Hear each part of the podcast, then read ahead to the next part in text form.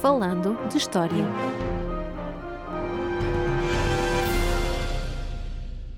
Olá a todos e bem-vindos a mais um episódio do Falando de História. Desta vez, e conforme prometido, com uma convidada muito especial que nos vai falar sobre um tema muito interessante: as misericórdias em Portugal entre os séculos XV e XVIII. É isso mesmo, Paulo. Hoje temos uma convidada muito especial, Lisbeth Rodrigues, que é doutorada em História na área de especialidade de, de, Idade Moderna pela Universidade do Minho. É atualmente investigadora do Gabinete de História Económica e Social, do ISEG, do Instituto Superior de Economia e Gestão da Universidade de Lisboa, e tem desenvolvido investigação precisamente em torno das instituições de assistência, hospitais e misericórdias, nas questões do crédito e dos usos da justiça no período moderno. E por isso é a pessoa indicada para nos vir falar, neste caso, neste episódio número 34, das misericórdias em Portugal. Portugal. E por isso, Lisbeth, desde já te agradecemos eh, teres aceito o nosso convite para estar aqui hoje connosco, neste nosso episódio especial, e começamos com uma pergunta bastante simples. Quando é que foram criadas as misericórdias em Portugal? Olá, Roger. Uh, olá, Paulo. Olá também a todos aqueles que, que nos estão a ouvir. Em primeiro lugar, eu gostaria muito de agradecer o vosso amável e generoso convite para participar neste episódio especial do vosso podcast. E se me permitem, gostava também de vos felicitar, e desta vez publicamente, por esta iniciativa e também por todo o trabalho que têm vindo a desenvolver, não só no âmbito deste projeto, uh, mas também de outros, e, e cujo, cujo sucesso eu tenho acompanhado muito de perto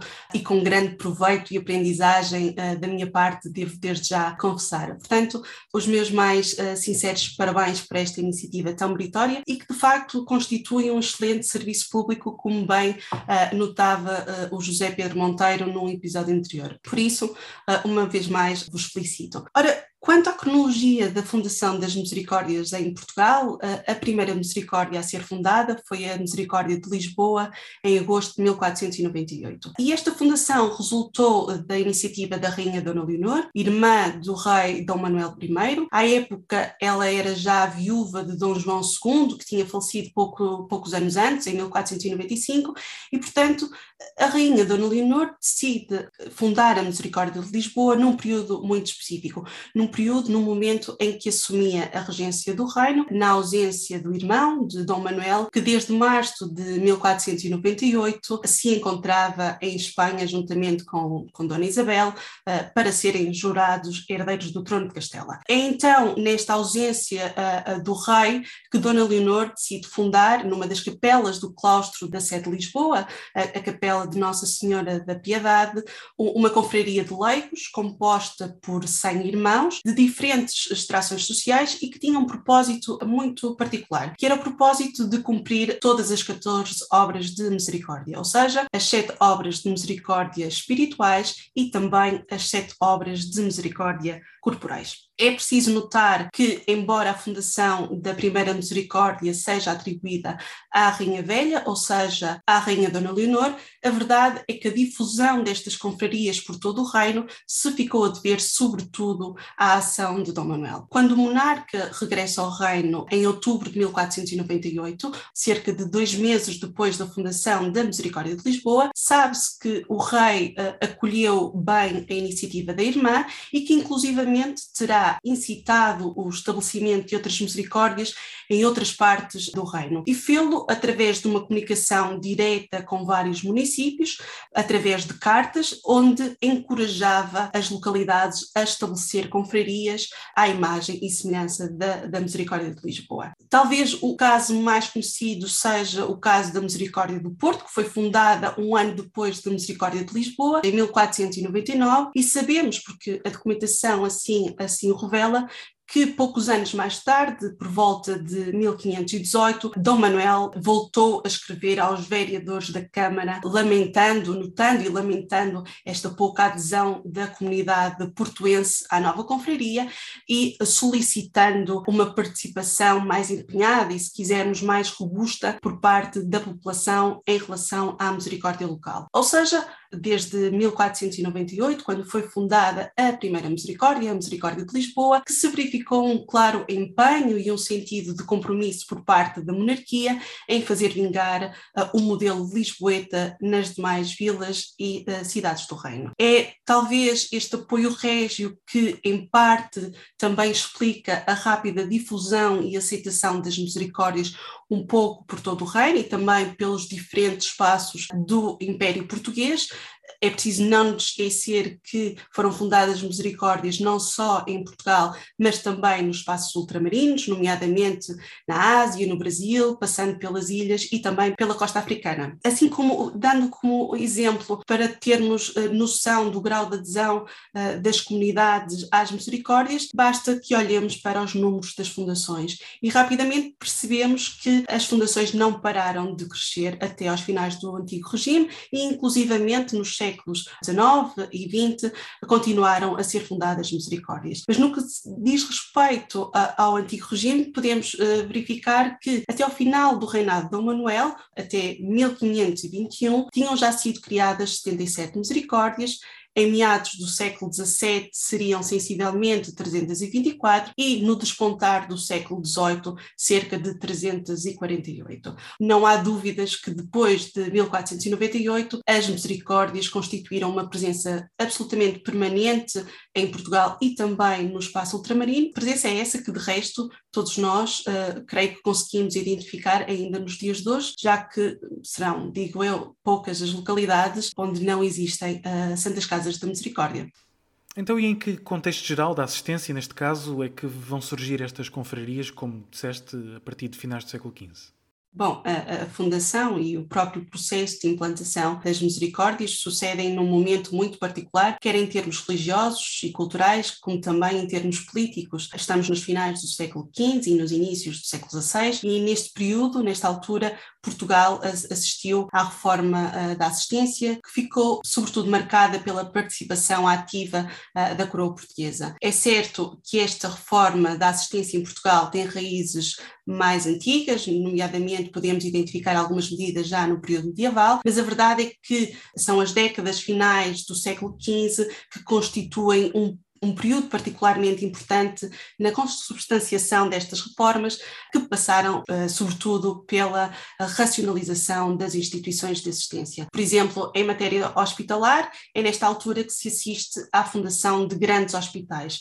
E estes grandes hospitais surgiram da reunião de pequenas instituições de assistência tardo-medievais, que à época se encontravam ou devolutas ou com limitadíssimas capacidades para cumprir as suas obrigações, quer materiais, quer também as espirituais, e o que acontece é que se reúne numa única instituição não só estas obrigações, mas também o património destas pequenas instituições de assistência medievais. O caso mais paradigmático da reforma hospitalar em Portugal é, sem dúvida, o caso do Hospital Real Todos Santos, fundado em Lisboa, no Rocio, eh, no ano de 1492, por iniciativa de Dom João II, mas sabemos que pouco tempo depois outras vilas e outras cidades do reino haveriam de seguir o exemplo de Lisboa. Depois da morte de Dom João II, em 1495, coube a Dom Manuel continuar estas e, e outras reformas no campo da assistência, e, nomeadamente, o tombamento, isto é, a inventariação do património dos institutos pios,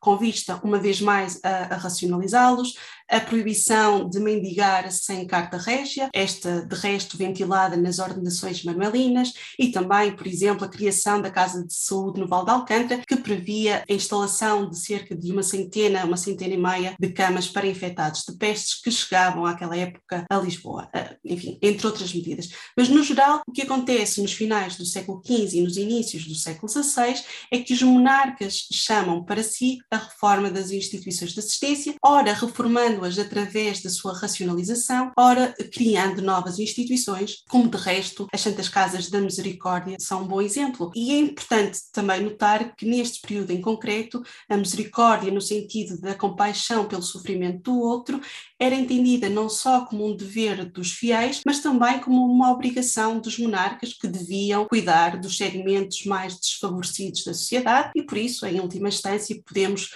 dizer que as práticas da caridade e misericórdia assumiam-se como uma forma de, do exercício do poder político. Bom, neste caso que acabaste de dar este contexto todo sobre a criação das misericórdias em Portugal, mas já há também uma dúvida às vezes que existe, que é o facto de que estas misericórdias são uma originalidade portuguesa, isto é, existe algum equivalente nos outros países europeus ou, ou é realmente algo único e que só se encontra aqui? Essa é de facto uma, uma questão muito curiosa e importante. Desde já, importa dizer que as confrarias da invocação de Nossa Senhora da Misericórdia não se limitaram de todo ao contexto português. Encontramos por exemplo, na Toscana, em particular em Florença, mas também uh, em Espanha, embora estas tenham sido uh, fundadas depois das misericórdias portuguesas. No que diz respeito às misericórdias florentinas, que poderão ter eventualmente inspirado a fundação da Misericórdia de Lisboa, sabe-se que a fundação, a criação da, da Irmandade da Misericórdia de Florença remonta ao ano de 1240, 1244, a data é ainda um pouco imprecisa, ou seja, a um período claramente marcado, marcado pela peste. E o regulamento desta, desta Irmandade, datado de meados do século XIV, dá conta dos objetivos principais. Por um lado, a Irmandade pretendia apoiar os presos e, por outro lado, promover as exéquias dos pobres e dos desamparados. Também em Espanha, como disse, se verificava a existência de confrarias de invocação da Virgem da Misericórdia. Por exemplo, encontramos-la em Oviedo, uma misericórdia fundada em 1559, que se dedicava essencialmente à assistência daqueles que tinham sido condenados à morte, mas também em Saragossa e desta feita com o objetivo de recolher uh, os indigentes. Ignora-se até ao momento até que ponto a Rainha Dona Leonor se inspirou nas misericórdias florentinas para fundar a Misericórdia de Lisboa, mas alguns autores, nomeadamente aqueles que se uh, debruçaram sobre a figura da Rainha Dona Leonor em biografias, quer Isabel dos Guimarães Sá, quer também Ivo Carneiro de Souza, relembram a, a proximidade de Dona Leonor aos círculos religiosos florentinos e também relembram o contacto próximo desta monarca com a comunidade uh, florentina estabelecida uh, em Lisboa. Além disso, não nos podemos esquecer que por esta altura, nos finais do século XV, o cardeal Alpedrinha, uma figura bastante próxima da rainha Dona Leonor, se encontrava em Roma e, portanto, ele seria certamente conhecedor destas novas formas confraternais. Ainda assim, e respondendo diretamente à tua questão, Roger, as misericórdias portuguesas diferenciavam-se das demais uh, confrarias que partilhavam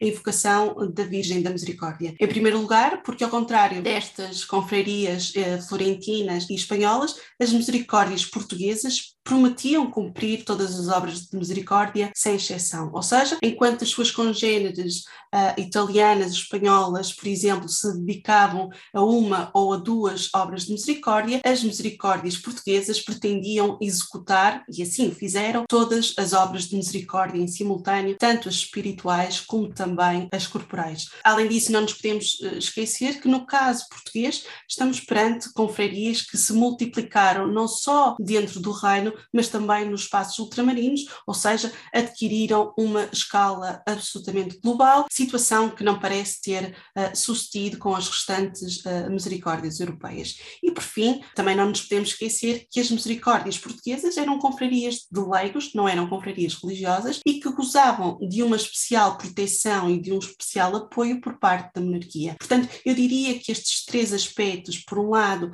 dedicação a todas as obras de misericórdia, escala global, global e apoio e proteção da coroa conferiam alguma originalidade às misericórdias portuguesas, sobretudo quando comparadas com outras confrarias europeias que partilhavam a mesma invocação da Virgem da Misericórdia. Então, mas no fundo, essencialmente, o que eram estas misericórdias e já agora como é que eram formadas? Bom, como referi, as misericórdias eram confrarias de leigos que pretendiam cumprir todo o programa assistencial vertido nas 14 obras de misericórdia. E embora as misericórdias seguissem bem de perto o modelo da misericórdia de Lisboa, por exemplo, na adoção e também na adaptação do seu compromisso e também nos privilégios otorgados pelos monarcas, Cada misericórdia era independente entre si e não estava sujeita nem ao poder eclesiástico nem ao poder camarário. As misericórdias deviam apenas responder ao rei, que era de resto o seu imediato protetor. Em termos organizacionais, as misericórdias apresentavam um número clausos, ou seja, eram confrarias fechadas, eram confrarias restritas, com um número fixo de irmãos, cuja admissão estava sujeita a vários critérios de admissão bastante específicos e que se encontravam vertidos nos compromissos, naqueles textos normativos que regulavam o cotidiano e as atividades uh, destas instituições. A leitura atenta destes documentos revela, desde logo, que ser irmão de uma misericórdia não estava de todo ao alcance de qualquer um. Exigia-se que fossem homens de boa consciência e fama, e aqui sublinho a questão de serem homens, porque de facto as mulheres estavam arredadas das misericórdias, embora existam alguns exemplos de mulheres admitidas e que inclusivamente ocuparam cargos de, de relevo nestas confrarias, mas de todo modo eram confrarias eh, de homens Estes homens deviam também ser caritativos, tementes a Deus, humildes, deviam ser limpos de sangue, ou seja, não podiam ter mácula de sangue judeu ou mouro. Se fossem solteiros e se quisessem uh, ser admitidos na misericórdia, deviam ter mais de 25 anos, deviam saber ler e escrever e ainda exigia-se que tivessem riqueza suficiente, embora os compromissos nunca especifiquem que tipo de riqueza nem o volume da riqueza claro. Necessária para ingressar nestas confrarias. Mas a verdade é que se estes compromissos referem que os irmãos deviam ter eh, de ser suficientemente desabastados de forma a não incorrerem na suspeita de uma apropriação indevida dos bens da misericórdia. O número de clausos, ou seja, o número fixo de irmãos variava naturalmente de misericórdia para misericórdia, dependendo do tempo, ou seja, da cronologia eh, e também da área geográfica de implementação, mas de todo modo, qualquer misericórdia, independentemente eh, do seu número de clausos, era formada por indivíduos nobres e por indivíduos não nobres. O compromisso da Misericórdia de Lisboa, impresso em 1516, previa, por exemplo, o recrutamento de 100 irmãos. Mais tarde, este número foi alargado a 600 em 1577, mas, de todo modo, metade destes irmãos seriam nobres ou fidalgos e, por isso, designados eh, de irmãos de primeira condição, e a outra metade seriam indivíduos não nobres, ou seja, irmãos de segunda condição, entre os quais se contavam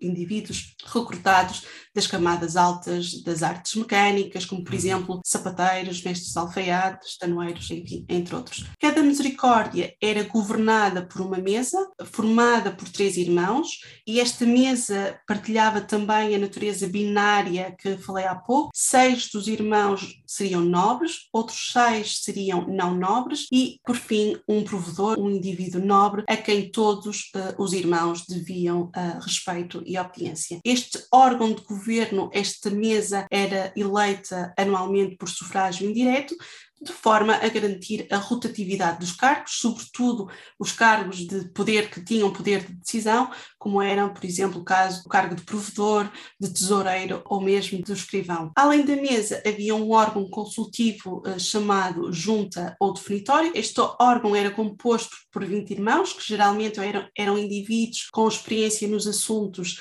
da Irmandade e que deliberavam sobre matérias variadas, mas sobretudo matérias muito importantes para a vida destas instituições,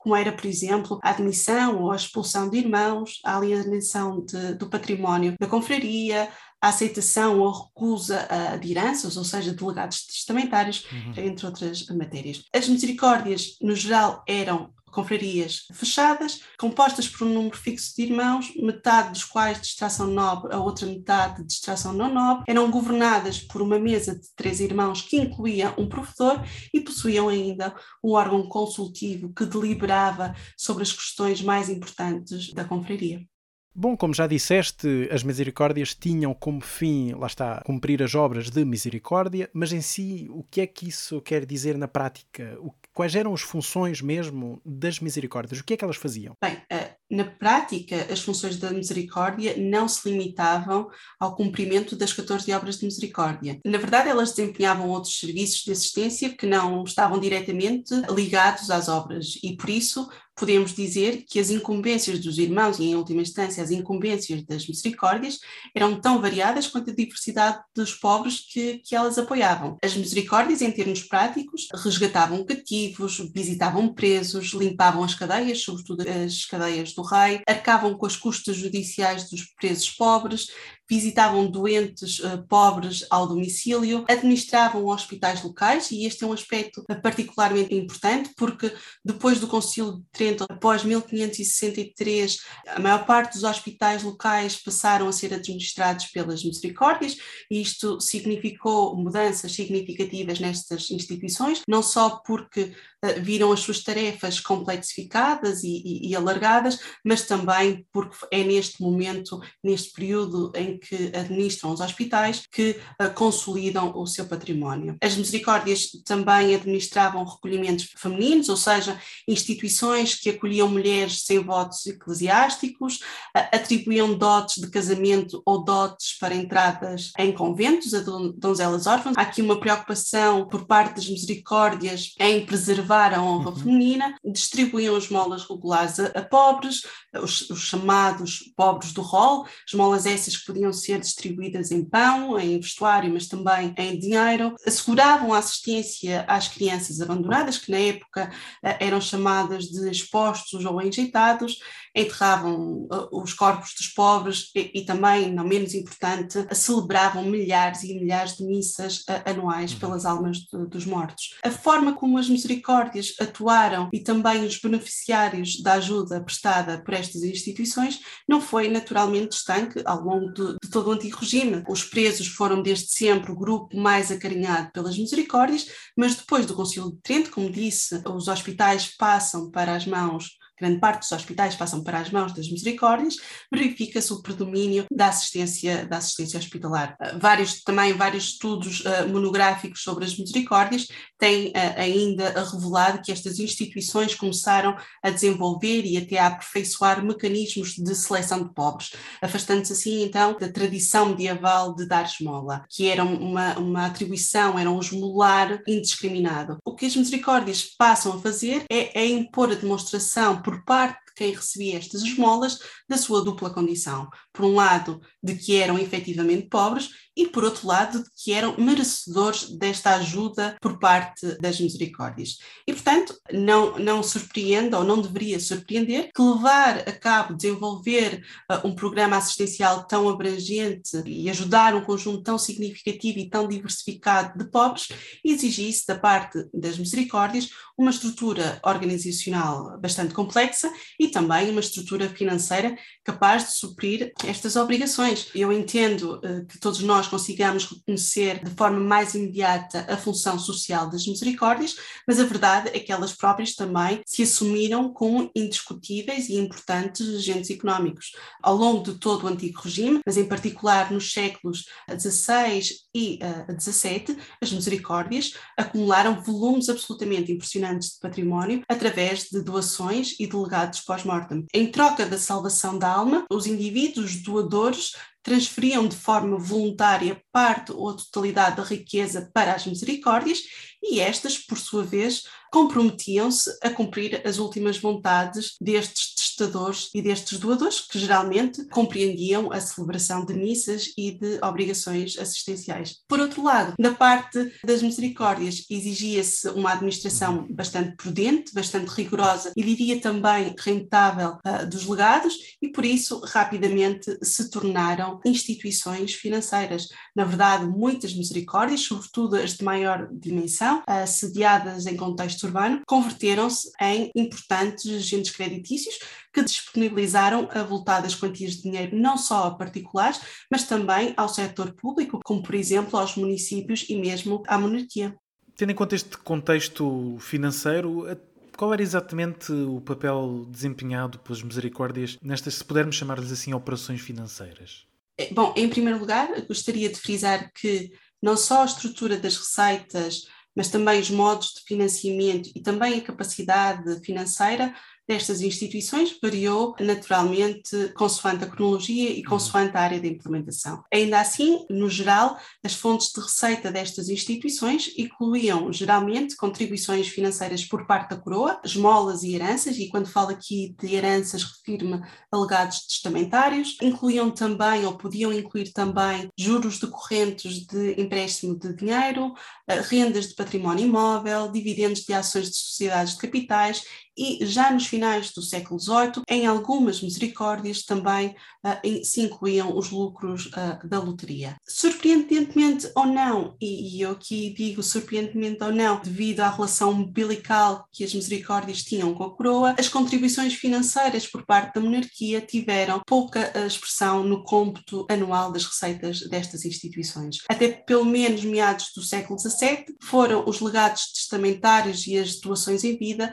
que se destacaram e que constituíram, de facto, a fonte de receita mais significativa destas irmandades. Estes legados ou, ou estas heranças, como lhe quiserem chamar, Podiam incluir diferentes tipos de bens, como património imóvel, bens móveis, desde vestuário, joias, entre outros, uh, instrumentos financeiros, como por exemplo ações de sociedades anónimas, dívidas privadas e títulos uh, de dívida régia ou até dívida camarária. Podiam também incluir rendas urbanas e ou rendas rurais, pessoas escravizadas e quantias mais ou menos significativas de dinheiro. É preciso dizer que, em termos patrimoniais, as misericórdias estavam proibidas de adquirir e de possuir bens de raiz, possuir imóveis, embora uh, se saiba que algumas misericórdias tenham ido contra esta regra, nomeadamente a misericórdia de Évora. Em todo caso, e segundo os compromissos, uh, as misericórdias, sempre que recebiam estes imóveis, quer por via de legados, quer também por via de execução de dívidas aos seus devedores,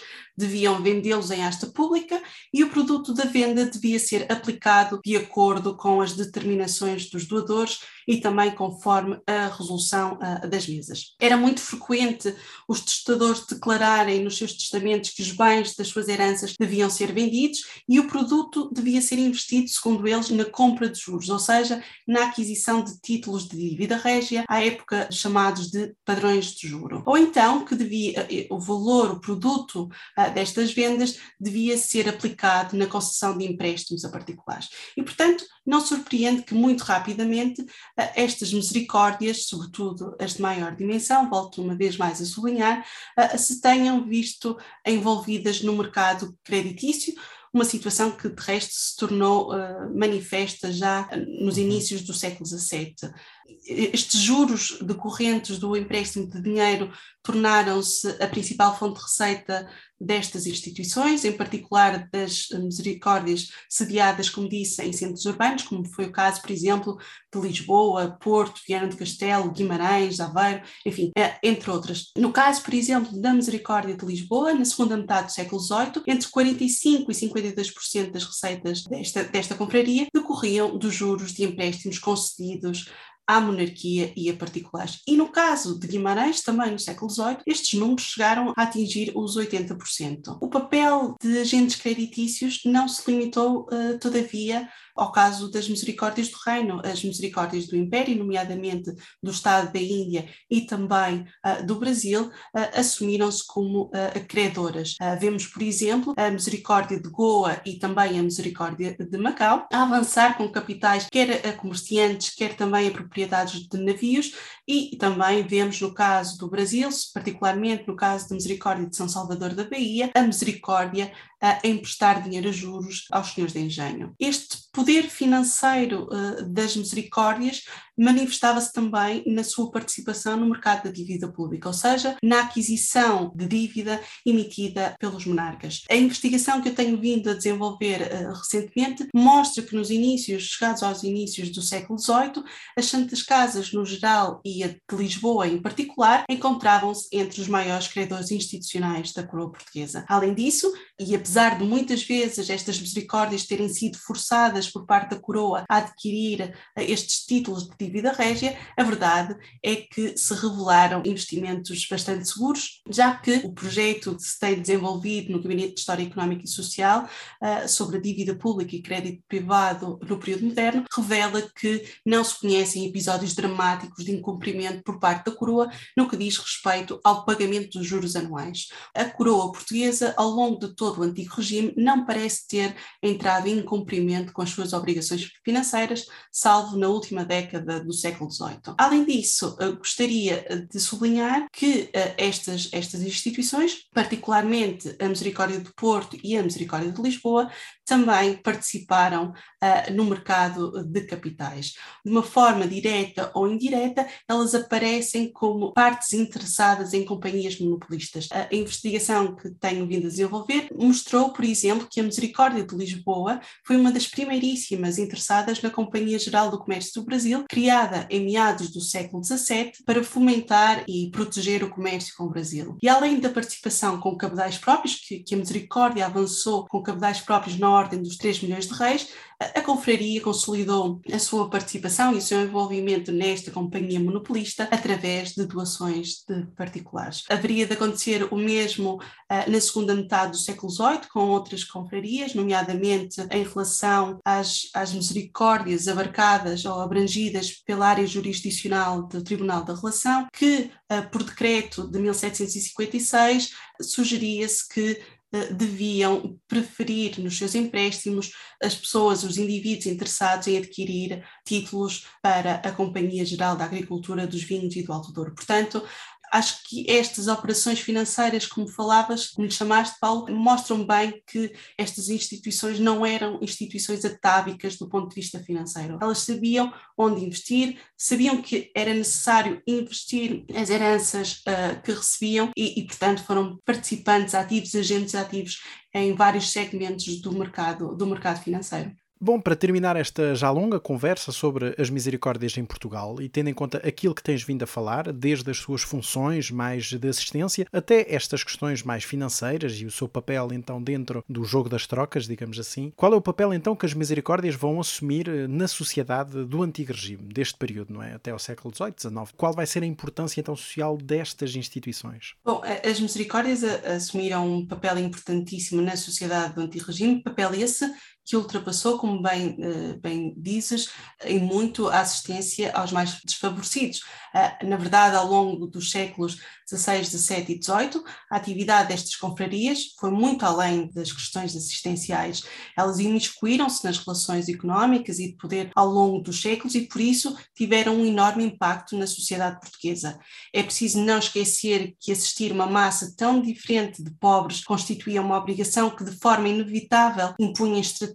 organizacionais e financeiras bastante particulares e, por isso, as misericórdias participaram em diferentes tipos de mercados, fosse o mercado de trabalho, porque era necessário contratar mais assalariados para corresponder à complexificação das suas tarefas, fosse também uma participação no mercado uh, fundiário ou também no mercado creditício. O aumento do número de misericórdias, o alargamento dos seus corpos sociais e também a consolidação do seu património refletem, em última instância, diria o reconhecimento da sua utilidade social, política uh, e económica. Não há dúvida que estas instituições foram capazes de se adaptar às especificidades locais, uh, respondendo de forma bastante positiva às constantes necessidades uh, da população indigente, e não só indigente, onde estavam sediadas. No, no século XVII, estas instituições elitizaram-se, ou seja, no sentido em que os seus irmãos eram recrutados das elites e, portanto, pertencer a uma misericórdia era de facto algo importante com inegável capital simbólico. Além disso, fazer parte destas instituições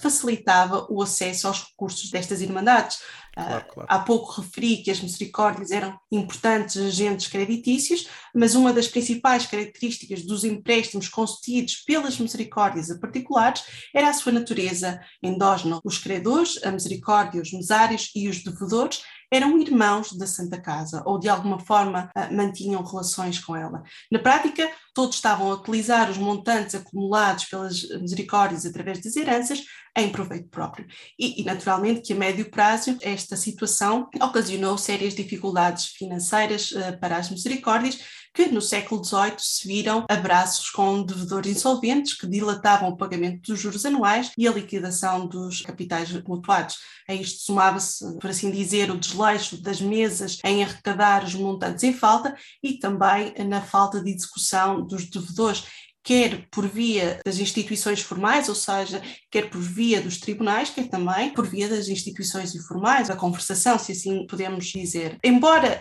estas misericórdias não tenham perdido a, importância social, a verdade é que elas viveram um período uh, de descrédito no século XVIII, fruto, em parte, do, deste crédito mal parado e também das fraudes nas eleições das mesas. Ainda assim, a verdade é que conseguiram adaptar-se e criar novas fontes de financiamento, respondendo positivamente a esta complexificação das suas obrigações. É, por exemplo, nos finais do século XVIII que surgem as lotarias, tendo sido a Misericórdia de Lisboa a primeira a beneficiar e uh, rapidamente os lucros da lotaria se tornaram uh, na, numa das principais fontes de receita da Misericórdia de Lisboa, uhum. tal como hoje em dia acontece com com a questão dos jogos e a Santa Casa. Outras misericórdias também beneficiaram de, de lotarias, nomeadamente a Misericórdia de Porto e a Misericórdia de Coimbra, mas infelizmente estas não colheram o mesmo sucesso. Ah, de todo modo, eu diria que Não obstante os momentos de crise,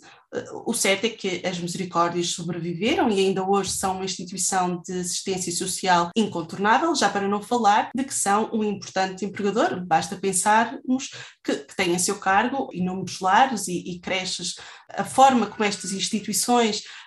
responderam aos crescentes e variados tipos de privação social, por um lado, e também a sua capacidade de adaptação a, a novos tempos, tornaram-nas importantes instituições de poder social e económico, que de resto ainda hoje se, se verifica. Bom, muito bem. E Lisbeth, já agora, como é nosso costume, aproveitamos para te pedir duas sugestões para quem quiser aprofundar um bocadinho mais a leitura, neste caso sobre as misericórdias. Muito se tem escrito sobre as misericórdias, portanto, eu poderia ficar aqui um dia inteiro a sugerir livros, bons livros sobre estas instituições. No entanto, para quem quer saber um pouco mais sobre as misericórdias, a sua fundação, os modos de atuação e também sobre a sua expansão nos territórios do Império Português, eu sugiro um livro em particular de Isabel dos Guimarães Sá, embora qualquer um outro livro desta, desta autora pudesse ser mencionado, e o livro que eu sugiro é Quando o Rico se faz Pobre, Misericórdias, Caridade e Poder no Império Português, 1500-1800, ah, foi publicado em 1997 pela Comissão Nacional para a Comemoração dos Descobrimentos Portugueses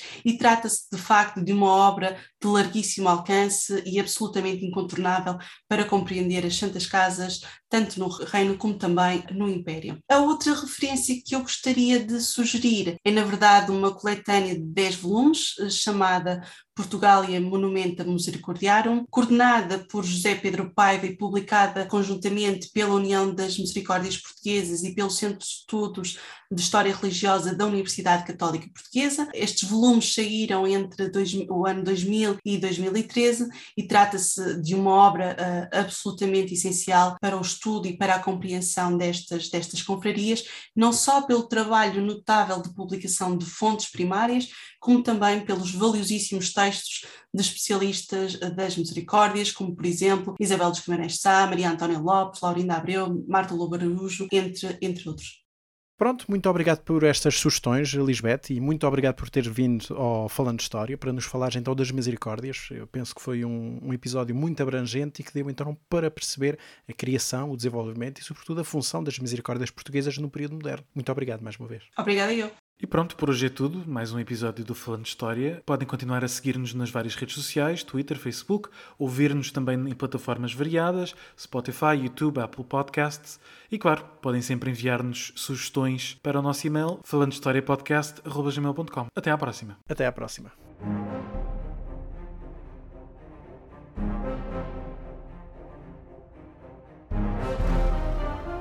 Falando de História.